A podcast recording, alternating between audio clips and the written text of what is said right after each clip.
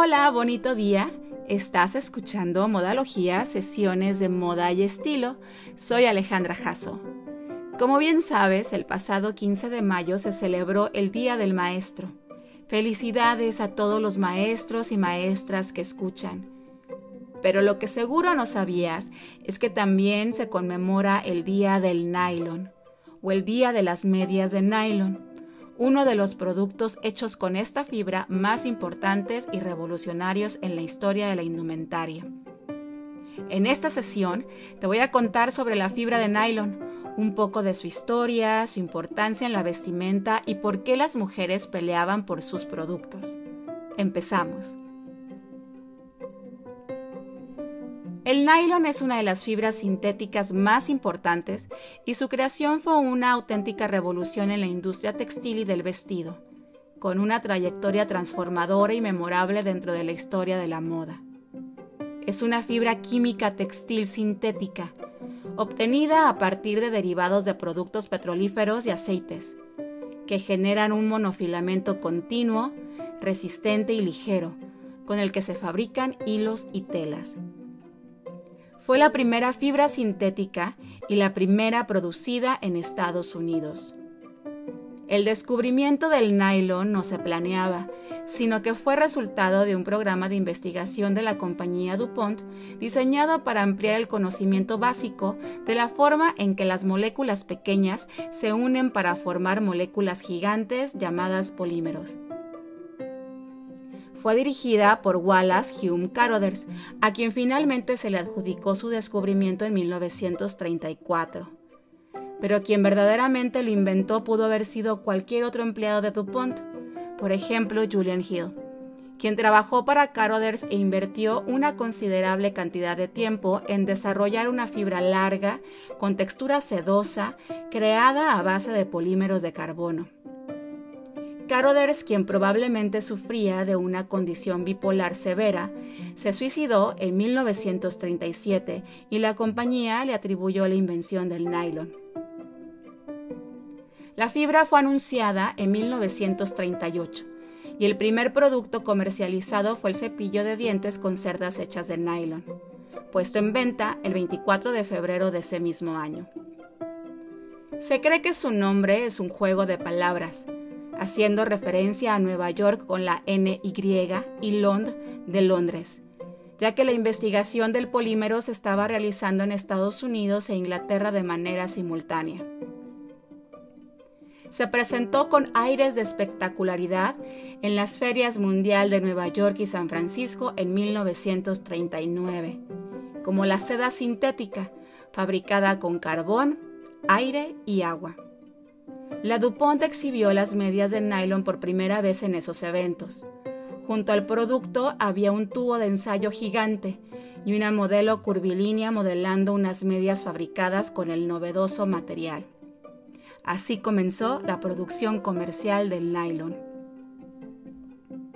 Esta fibra fue concebida como un reemplazo para la seda que era muy costosa con precios inestables y que además su producción dependía exclusivamente del cultivo de un animal vivo, el gusano de seda.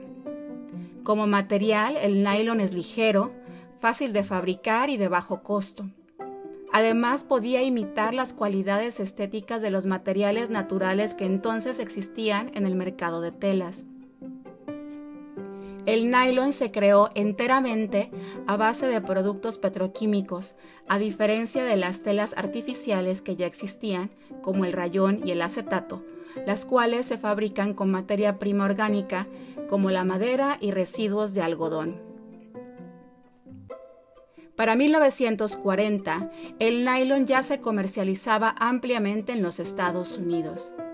Fue un gran éxito, se utilizaba en la producción de cerdas de cepillos de dientes, hilos de coser, ropa interior y deportiva, pero las medias de nylon, sin duda, fue su producto estrella. Unos meses después de la presentación de la fibra, en mayo, salieron a la venta las medias en Estados Unidos y se formaron largas filas de mujeres para comprarlas. Se vendieron 5 millones de pares en las primeras 5 horas y costaban un dólar con 15 centavos. Fueron un éxito impresionante. Las ansiosas compradoras americanas adquirieron sus nuevas medias a pesar de ser tan caras como las de seda. Pero ¿qué las hacía tan espectaculares?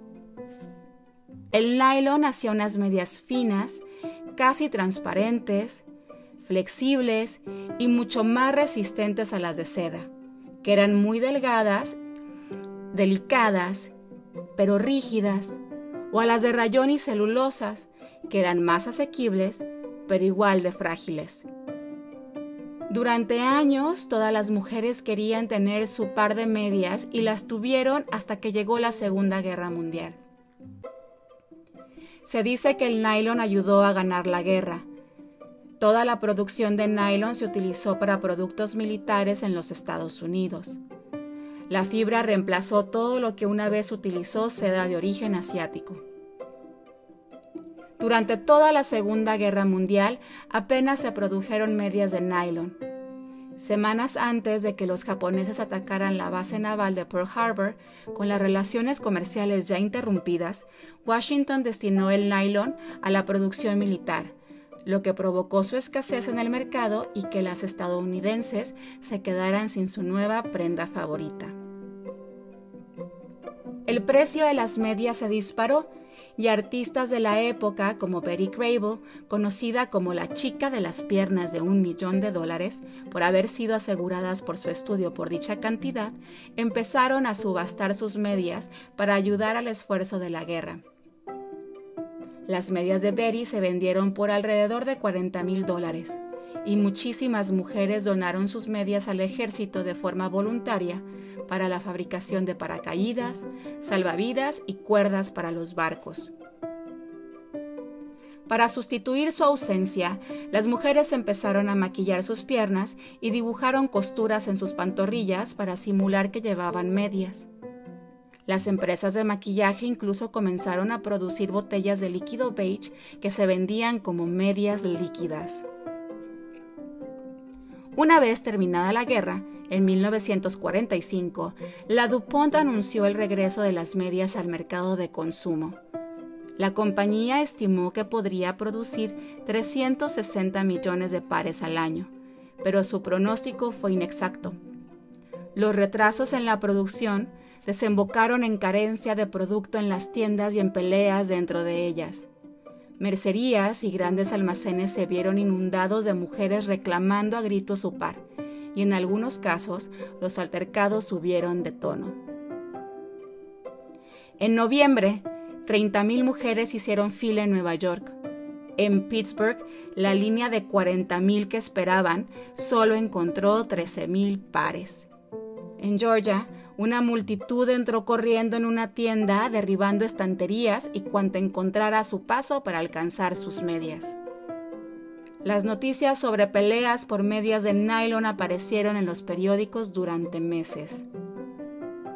En 1946, la compañía DuPont consiguió ponerse al día con la producción y fabricar 30 millones de pares al mes, poniendo fin a la escasez y a los disturbios del nylon.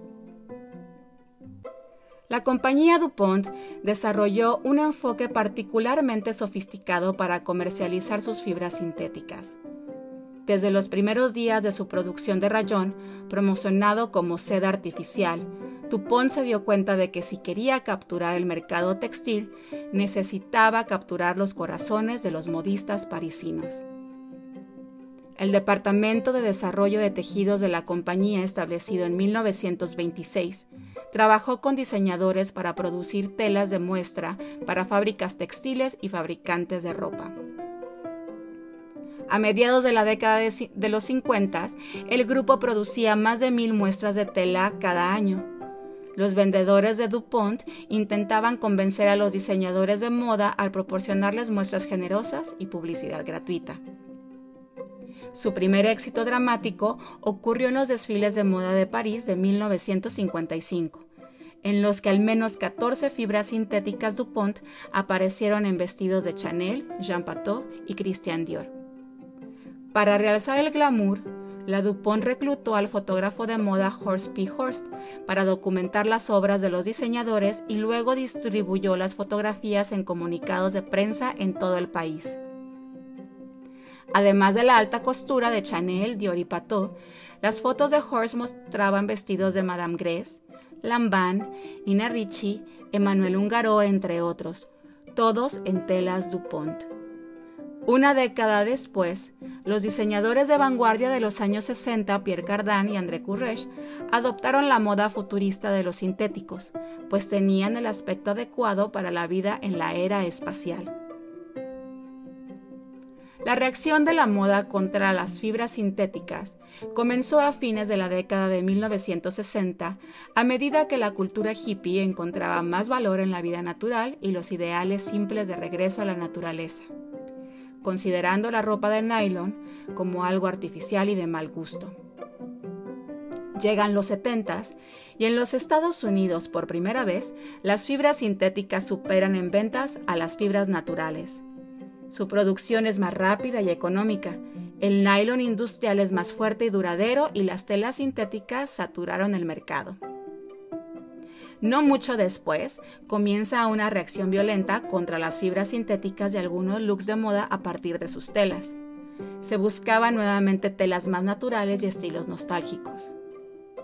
Las realidades del uso de fibras sintéticas salieron a relucir y fueron más claras que nunca. La ropa hecha con tejidos sintéticos no es transpirable, está cargada de tintes y procesos químicos, es pegajosa y te hace sudar en cualquier clima. La reacción del mundo de la moda continuó viendo a las fibras sintéticas como una moda barata, antinatural y producida en masa. Las fibras naturales se consideran más elegantes, más duraderas y menos derrochadoras. La moda se concentró en la imagen barata del nylon, ignorando su durabilidad y practicidad, y prefiriendo las fibras más naturales que sugieren higiene, vida saludable y sostenibilidad. Pero aún siendo el rechazado de la moda por bastante tiempo, hoy podemos ver al nylon en otros muchos terrenos. Cepillos de dientes, cuerdas de raqueta y guitarra, sleeping bags, alfombras y tapices, hilo quirúrgico, y por supuesto en calcetería y ropa interior. El nylon representa el 12% de todas las fibras sintéticas. El nylon llegó para quedarse. Con esto terminamos. Es todo por este episodio. Espero te haya parecido interesante. Gracias por escuchar y por quedarte hasta el final. Soy Alejandra Jasso. Te invito a que me sigas en mis redes en Instagram en Alejandra Jasso, Facebook en Alejandra Jasso Fashion and Styling y en la página web alejandrajasso.com, Jasso con Z. Nos escuchamos por aquí el próximo lunes. Pasa bonita semana y recuerda que hagas lo que hagas, hazlo con estilo. Chao.